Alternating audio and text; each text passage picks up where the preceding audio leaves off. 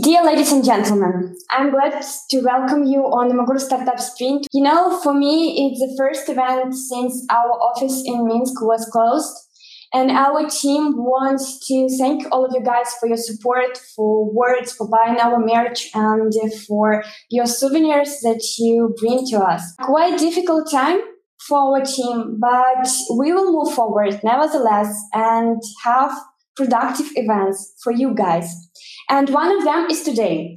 First of all, we thought about having QA session, but then we also decided to have presentation and QA session. I also want to thank you guys for sending quite interesting questions and we will discuss them.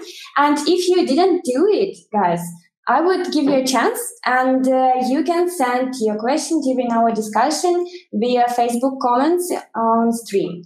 And I will looking forward them and discuss after the presentation. And I'm glad to welcome our speaker today, Jans Ingolstadt. WeWork Labs plus Impact Accelerator, investor and advisor. Jan is working for the Global Innovation Department of WeWork, helping startups from the Nordic, Poland, and Russia scale globally and partner with corporate looking to innovate. He also is program manager for the Impact Accelerator. They serve the best seed state companies in the Nordic and help them to amplify their impact. He privately invests in great teams with impactful idea. So our virtual stage is yours. Thanks a lot. Nice to see you guys. Like yesterday, what what to talk to you guys about, and I saw a bunch of the questions that you posed as well, and I, I know a, a little bit about the situation that you guys are facing, and uh, and I really wanted to to take the time to to connect with you and tell you that um, we're definitely supporting you guys.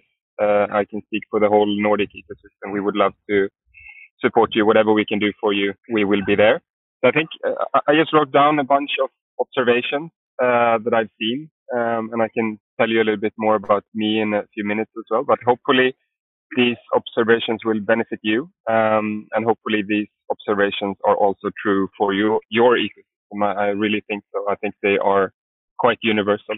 First of all, I wanted you to, quickly uh, have a look at, at this picture here that I choose uh, as a background. I don't know if you can see it. Uh, if you have a dark setting on your screen, you probably cannot see it, but there is a small dot here. Um, this is one of my favorite pictures. It's uh, called the pale blue dot, and it's actually uh, the Earth. Uh, and I think this was quite fitting given your current situation um, to remind ourselves, like this is that is us.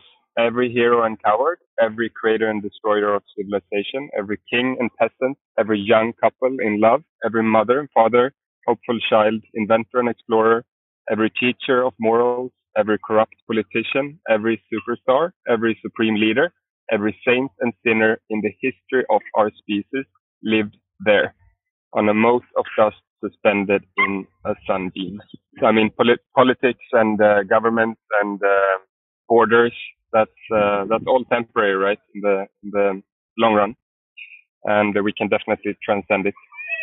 So that's a quote by Carl Sagan, uh, which was a great explorer about um, 20 years ago. So, um, some intros. Uh, a little bit about myself. I'm an entrepreneur at heart.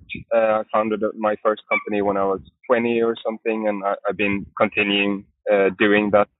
But I, I kind of understood uh, along the journey that I, I, can do much more impact if I actually help entrepreneurs rather than start my own company. So these are some things that I'm doing right now. I don't want to go into all the, the background of how I got here, but basically what I do right now is to help startups in the Nordics, uh, Poland and Russia specifically, uh, connect them to investors, connect them to corporates, connect them to different partners and, and help them scale and help them grow from early stage to uh, Series A and also after Series A.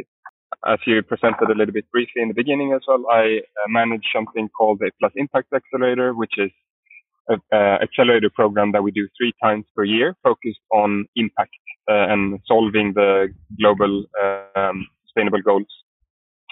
And a lot of these um, startups are also expanding to Germany and the US. So, so I'm working a lot with uh, uh international expansion. I also invest myself. I started doing that maybe six years ago. So I, I, I try every year to invest in maybe two to three startups. Uh, I don't come from money, so it's It's money that I saved up from my own salary and so forth. But I really believe in investing in other entrepreneurs and helping other entrepreneurs and uh, and um, being part of the journey. I don't have exact numbers, but I estimate is probably that I worked as an advisor to 300 plus startups at least. So I've, I've seen a lot of things, uh, seen what, what can, what you can do good and, and what can go pretty bad, uh, if you don't think about it. And, uh, there, there is obviously a lot of mistakes you can make as a first time founder. So I'm going to go through a little bit of, of the common mistakes, uh, and observations that seen. I don't think you have the possibility to to unmute and, and tell me who you are, but I would love um, to, to maybe pick that up a little bit more in um, the Q&A afterwards to know a little bit more about what stages you guys are and what challenges you're facing. You can also connect with me on LinkedIn and, and we can chat about that afterwards. Uh, but I'll, I'll jump into the observations that I wrote down.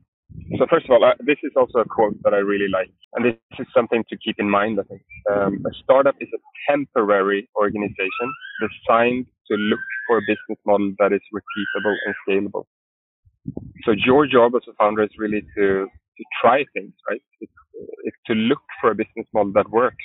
It's very hard the first day to find what works. Um, normally, most startups have, have tried a bunch of different things before they actually find something that works. You can look at Airbnb, you can look at a, a bunch of different companies. They they all try different things from the beginning and they pivoted. This is also a fact that is um, quite astonishing, right? Uh, and I think it's it's always good to start with a why because um, 90% of startups fail. So really think about your reason and you need to have a lot of motivation to do this if you if you're not motivated, if you don't have maybe a five to ten year plan and a focus, and if problem that you're trying to solve doesn't really speak to you, um, you should probably reconsider um, join another startup or do something else. It it will be difficult, um, and normally you, you have around 20 years of your life where you can actually focus and, and build a startup and, and put all the effort and the hours in that is required and uh, don't spend those 20, uh, 20 years on, on the wrong ideas. Really focus on the right stuff that, that speaks to you. Something that I, I think is very astonishing as well is the most common reason why startups fail. The number one reason is that there is no market need. Basically, teams are putting in a lot of effort, money, time, to build something that the market doesn't want. And that is a waste, definitely a waste. So, so really try to, to focus on, on the market. The other common reason is that the runway ended, so the money ended. Um, they couldn't find more money, or the burn rate was too too high. Uh, the team, I think that is probably the most important part. If you have the wrong team, you will probably not find out the right market need, you will not probably get the investment and you will probably develop a poor product as well. So I think that if I can just choose one of those, I think the team is the most important. You should really try to have a strong and motivated team. Depending on, on where you are, I mean, if you're just starting up, this is definitely what you should focus on. But also, if you are listening in and you have a scaling business, if you have a scale up, you have a Series A company, whatever you have, I, I still uh, still think this is valid. You still need to uh, define different hypotheses. You need to experiment. You need to validate, and you need to build, and you need to be very agile and and um, and be customer centric. Uh, so don't guess. Again, going back to the to the no market need. Don't guess what the customer wants um, ask them, experiment, validate, build, and ask them, uh, so that you're certain and uh, and also mindfulness of the resources that you have. Uh, you only have like a certain set of hours. You only have a certain set of uh, dollars. This is something that that Amazon is focused on. For example, Amazon is super customer obsessed, and, and that has been the reason why they have succeeded so well. Uh, so really try to stay customer obsessed uh, and build great products. I think if you have a great product, customers will love it and they will refer it to others and uh, it will go really well. So I think the key thing is to really understand your customer and build for them, involve them quite a lot. Uh, and again, this is valid for, for any kind of company, regardless if you're just starting or if you're Amazon. this is what you should do and this is what you need to do to be relevant. Something that I see a lot of founders come to me and they have an idea and they are really secretive and they say, oh, uh, you need to sign an NDA or it's very secretive. I cannot really tell you. There is always someone else with the same idea. Uh, sometimes I have three or four companies coming to me with the same idea at the same time.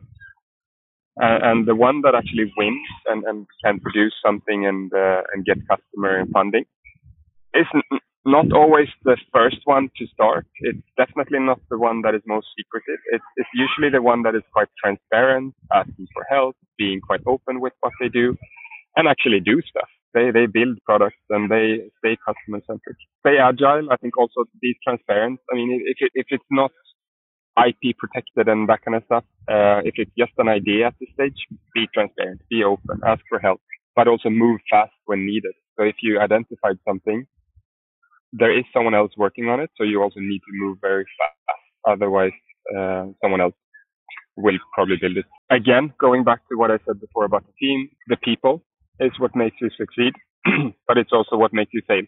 This can vary a little bit uh, regarding if what kind of roles you're hiring for and what kind of stage you are in. But generally, at least in the beginning, because if you hire fast, if you hire the wrong people in the beginning, your culture will um, will not be good, and uh, you will build the wrong things, and, and, you will not have a stable foundation.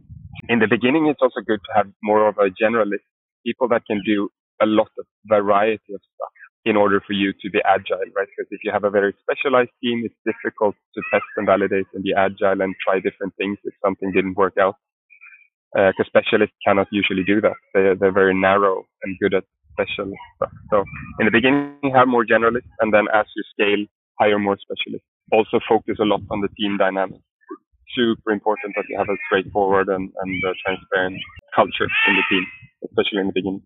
I see a lot of technical teams uh, and I think the biggest challenges for technical teams oftentimes, not for all teams, but normally, too product focused. So they, they build and they build and they build and they come to me and they say, oh, I'm going to show you the product, but I'm just going to build three more features. Uh, I'm going to build uh, one in one month, uh, the MVP will de- be developed and so forth. But it's not the most important. Uh, I think the most important is to, to build as little as possible from the beginning and focus on the customer and only build the stuff that the customer actually wants. Uh, I think oftentimes it, it, they do this because they know the technical side, but they have kind of a fear for the market. They haven't been selling. They're not used to talk to customers. It's, it's unknown territory. So it's kind of easier and it's safer ground oftentimes to, to build stuff instead. But if you are a technical team listening to this, be super mindful about this. Don't build something no one wants. And that is a huge mistake. And a lot of technical teams do this. And then uh, the funding runs out.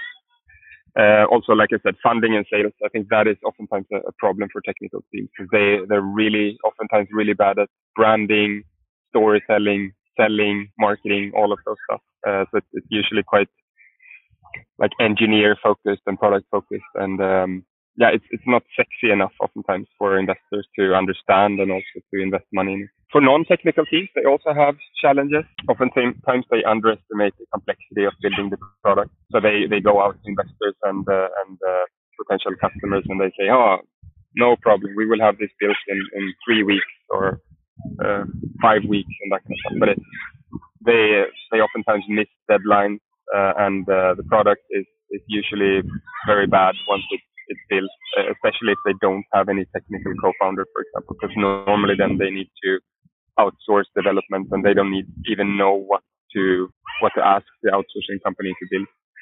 So that is that is complex. So the product is usually quite quite bad. Um, also, the runway can easily go away because if you don't know how much it will cost to build the product, then uh, you might underestimate that and also the unit economics would suffer a little bit. Also talent, usually at least in the Nordics, uh, technical co-founders is, is, the most difficult to hire. So if you, if you don't have a technical co-founder, you might run into problems hiring. Also make sure to, to understand the business model. Is it B2B? Is it B2C? Why is it B2C? Why is it B2C? Uh, is it B2B to B2C, for example? Uh, there are endless different variations, right? Uh, so really sit down and, and, consider what is the best strategy. Um, also look at the different pricing models. Should you do subscription? Should you do traditional sales? Should you do a SaaS model, PaaS model? Really focus on this uh, to make sure that, that you have solid unit economics and uh, and the business model makes sense as you scale as well, uh, that is scalable. In terms of investors, I think that the most common question that I get is, is to uh, to get funding. Right, most of the startups struggle to get uh, attention from investors and get funding. I think some some strategies that I've seen work is to take references. So if you if you talk to investors, you can you can always find out who else they have invested in. Reach out to those portfolio companies, uh, ask for references, ask the portfolio companies, hey, this investor, how are they? Do they actually support you more than the money? Do they actually answer when you call? Do they support you and, and give you a lot of value? Uh, and then use that when you when you get back to the investor and say, hey, I just had a call with uh, your portfolio company X. He really recommended me to reach out to you, and uh, I think we have a spot-on solution that you would really like, for example. So, do your research uh, and, and your homework, and really find out which investors make sense for you to talk to, what stage you should talk to them, and uh, also what, what they normally invest in. Um, normally, they, they wouldn't invest in something that is exactly the same because then it's kind of a um, competition internally in the fund, but uh, they could definitely invest in something that is quite similar. Also, investors really like uh, hype startups, so so really try to to hype yourself and brag a little bit, right? Um, brag a lot sometimes as well, just uh, just to get the attention. It's also good to remember that investors take calculated risk, uh, so much like gamblers. So early investors they take a lot of risk. Uh, that's why they also demand a lower valuation when they invest. That's also why they demand uh, higher returns. So early stage investors, they and early stage VCs, for example, they oftentimes want a hundred times return on investment just because they are the first ones to to believe in you oftentimes. Later investors, um, yeah, they don't have the same expected return. So for them, maybe five times the money is, is, is good enough, but then they take less risk as well. So really make sure you understand how much risk it is to invest in you and try to reduce that risk. So really put an effort into making your case seem like safe investment. And you do this by uh, being really good at storytelling, uh, pitching, branding, hyping up yourself, and, and really making sure that, that they, they buy into the story and, and the story makes sense. And it's, again, less less risk than other early stage investments. Also, before you have metrics, so before you actually have statistics to show, it's obviously the worst uh, timing to fundraise. So try to fundraise, fundraise as little as possible before you have metrics, because before you have metrics, it's much more risk, um, and you will uh, have to give up much more of your company to investors. Before you, you get investment and also definitely after you get investment, you need to set clear goals and your job is to do all you can to reach them. So if you set clear goals with your investors and you reach them, you will attract the attention of more investors and you will get more investments from the same investors. So that is the most important of everything to really set some, some good first metrics, KPIs, milestones and really make sure that you hit these milestones and that they make sense. VCs always talk about these hockey sticks, right? So, so um, they want to see exponential growth.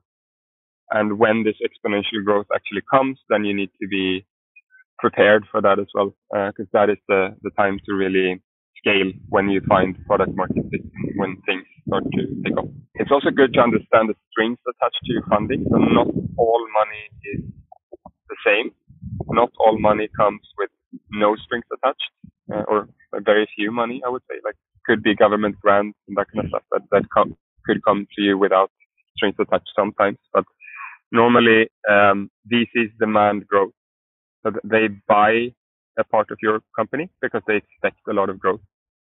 Uh, just like you would buy a stock on the stock market, for example, you expect it to grow. Funds are also quite short term depending on who you talk to, but most funds are 10 years. So in 10 years, they need to uh, give back maybe 100 uh, times the money to the um, investors that they have, or maybe 20 times or five times, depending on when they invest with a fund. So if a fund uh, invests in you and this fund is halfway, uh, so if they only have five years left of that fund, for example, they will expect you to to return a lot of money to them in five years, which can be quite uh, a short time for for many startups. Um, so always try to take in smart money uh, if you can. Uh, if you cannot find smart money, take that money. Take any money that you can, basically, but try to take smart money because um, if you have great advisors on board that can help you, that makes a lot of difference. Also, be smart about the equity as you scale your company. Uh, so obviously, when you start out, you, you own 100% between the founders, for example. But as you grow, you need to give away parts to investors, but also to to employees. I think one of the main success um, or like main reasons why the Nordics have been quite successful in, in producing a lot of unicorns, for example, is that we, we have a really good employee stock program. So when you join uh, an early stage uh, or a scaling uh, startup here in the Nordics, you, you, you usually get stock options and incentives, uh, which can make you super duper rich if you actually join uh, a unicorn uh, as employee number 50 or 100 or 200 and kind of stuff. And then oftentimes these people go back into the ecosystem again and, and uh, invest the money and uh, start new companies. Equity and, and offering incentives is also a great way to attract talent. So you really need to ask yourself why someone should work for you instead of working for Google or Amazon or Facebook and that kind of stuff. Because these are the people you want to attract to your company. If you're going to build a great company, if you're going to scale internationally and, and make a lot of traction, you need to have fantastic people on your team. So hi, really hire people that are way smarter than yourself. Try to get the best people you can find. Oftentimes you, you find them in your own network from the beginning, but as you grow, you, you, you need to be smart about that as well. Also think about the cap tables, uh, not to make them too messy. Don't take in like hundreds of different investors because all of them need to, sign legal documents and uh, if they don't add anything, you should really question yourself why they should be on the cap table. Focus on potential customers that understand. I think this is super important as well from the beginning. It's easy as a startup to, to talk to every kind of potential customer, but the customers that don't understand you, uh, regardless if it's businesses or if it's uh, consumers, don't spend your time on them. Really try to, to focus on the ones that, that buy into your product and ask them why they buy into your product and try to find more customers that are similar to them. So don't make it hard on yourself, make it easy on yourself and try to to find the ones that, that understand what you're offering. Because to educate cons- uh, consumers to change behaviors is very, very tricky. It's very time consuming and if you're a small company, you don't you don't have the time and you don't have the budget to be frank to do that. So so don't do it. Getting large clients. A lot of small companies oftentimes think they they should um, they build something that would be great for a large enterprise company, for example, to buy. And it, it, it could be, um, but it, it, takes a lot of time and it's very challenging for startups to to um, make progress and and get large clients both because it's internal processes. I mean, I, for example, I work for a company. We have offices in 140 cities. Uh, we have or like 10,000 employees. It's super tricky. Uh, even if a startup approaches me and, and they have a great solution for us, I don't know where to start internally just to, to get them into our company and sign contracts and vet them and that kind of stuff. It's, it's a long process. Uh, so even if you have people in, inside the organization that really like your product, uh, it will probably take a lot of time. So if if you're going to go for large clients, start small. Uh, start with something that doesn't need approval from a lot of managers. Ask ask for something that has a small budget that can be signed off uh, immediately.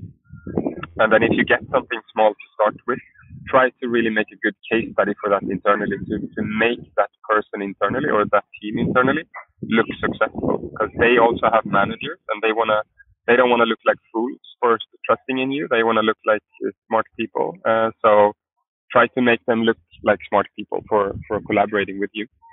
And uh, try not to custom build. Uh, I see a lot of startups, they, they start to build stuff uh, that is very custom for one large client. And then if that large client actually doesn't sign anything, you could be screwed basically because it, it can take a lot of time and resources for you and generally I have no, nothing to, to back this at all. But uh, I think generally think that everything will take three times the time you think at least.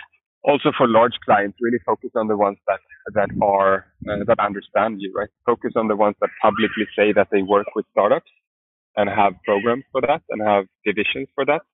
Otherwise, uh, it's going to be very problematic. Uh, large clients will probably come to you when, once you are a large company, but um, it's, difficult when they don't know you from the beginning because it's a big risk for them.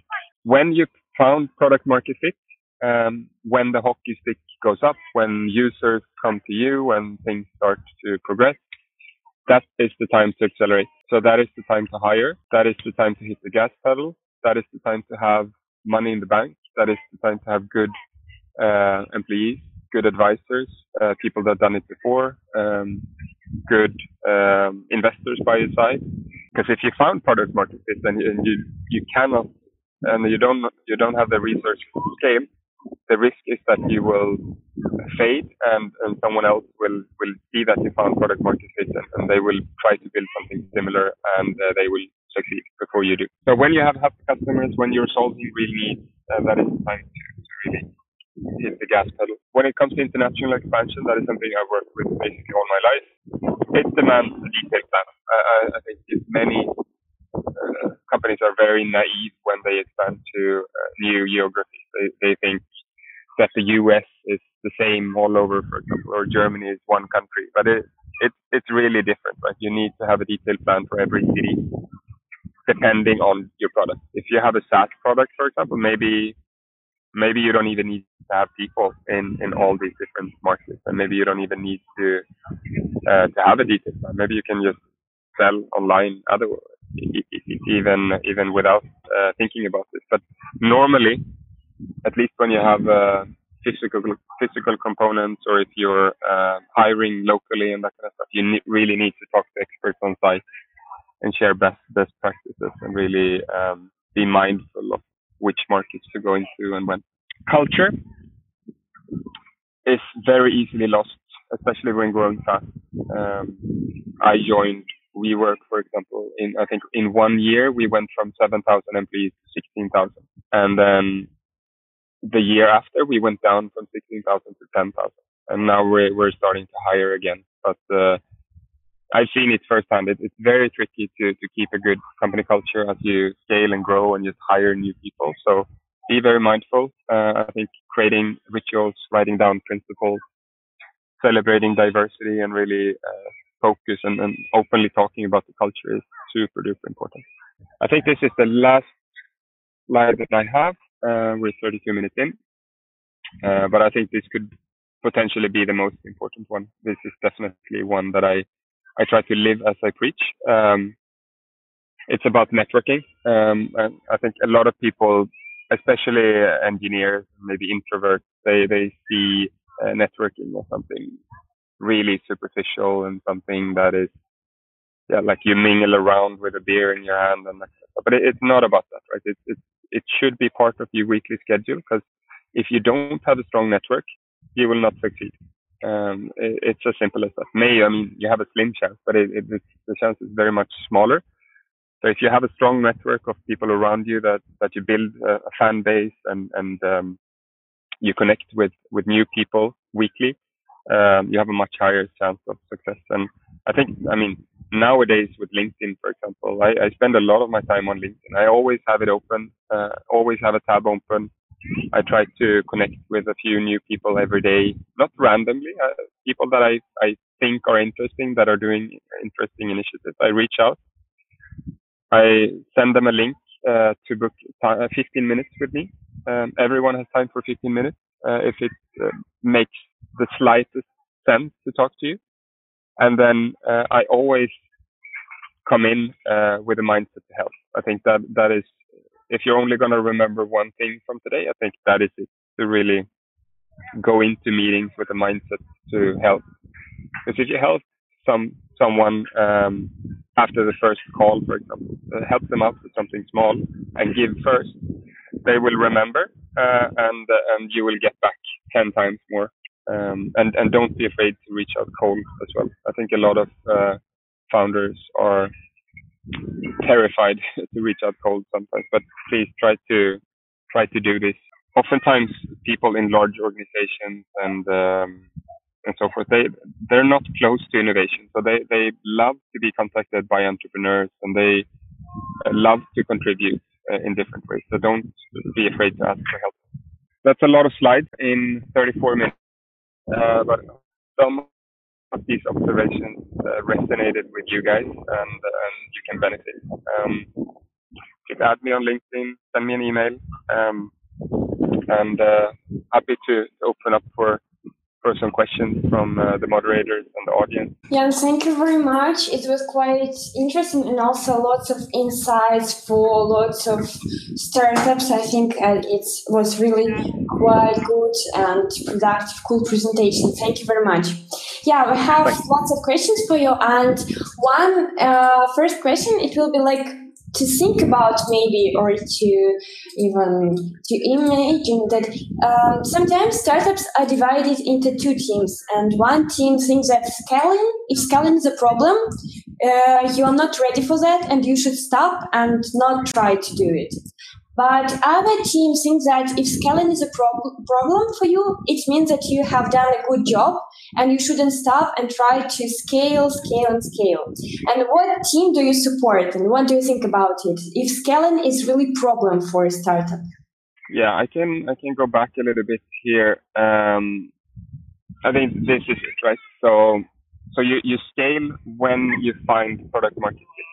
Uh, so I, I wouldn't scale before I found product market fit because then you're just going to scale the wrong thing. Um, so really, again, I can go back to uh, put it here. Once move fast when needed. So so when you you found something that works, then it's the time to to scale basically, and, and then you need to scale super fast. Then you probably need to to blitz scale in some cases, right? So really put the the pedal uh, at at the max say. Thank a lot. And also, we when we uh, wrote about you, we also said that you are an expert with dealing with corporation, and we get uh, we got one question from a startup and he wrote to us My question is quite trivial. How to pass a long corporate sales cycle to a startup and not die of cash run out, especially when you can't display actual traction to investors because the sales cycle of the first deal is too long. It makes it hard to find investors with almost no cool metrics, but numbers of pilots and ideas. I think I, I touched a little bit on this as well, but it, it's definitely a, a common problem that the it, it's two different worlds, right? So if you talk to large companies, they have very long sales cycles, and for startups, that is very, very difficult. If if you're working in a business where all sales cycles are long, like all your customers have long sales cycles, you need to have more money saved up, uh, and and you probably need to get your potential customers to to co-finance to some extent. Well, maybe maybe you can co-develop the product and maybe they can sign some kind of letter of intent at least that they will buy the product if it actually works, or maybe they can even um, pre-order and and uh, and and sign some agreement to buy a unit before they are produced. To really make sure you you don't produce something that is capital intensive before you have the customer Because if you have something signed with a customer, then you can actually go to the bank and get loans usually with that as well, or go to investors and get money. But again, I, I think the most important is to, to focus on the customers that understand you. Like I said, uh, if it's large customers, talk to the ones that work with startups already. If it's consumers, B2B, uh, B2C, sorry, uh, talk to the ones that understand you, because then the sales cycles will be shorter.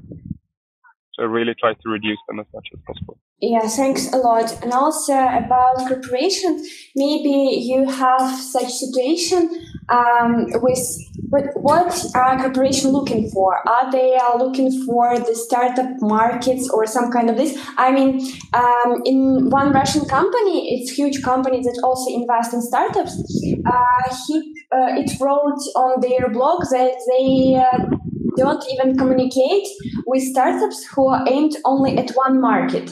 And the other venture fund replied that they are uh, in their fund, they are looking for startups. They're looking for stars, and they are not caring about one market or like two markets have a startup.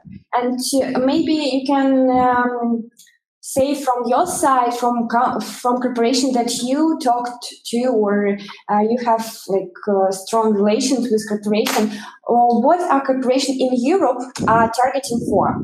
Is it for them to um, have uh, huge startups with lots of markets, or they are just invest in teams? It's a great question. It's a it's a tricky question to some extent because there I don't know how many there are, but there are thousands of different investors um, all across Europe and the world, and everyone has a different idea, right? Ev- everyone comes in with different skill sets, different backgrounds, different uh, motives. So it really depends on the individual investors. Some investors have had uh, success, for example, and they have a lot of money and they, they just want to give back. They only want to um, support uh, startups that want to make a big impact and help the world get to a better place, for example. Maybe they don't even expect to get all the money back. So it's more of a philanthropy and, and um, social service, basically. So, so you have these kind of investors.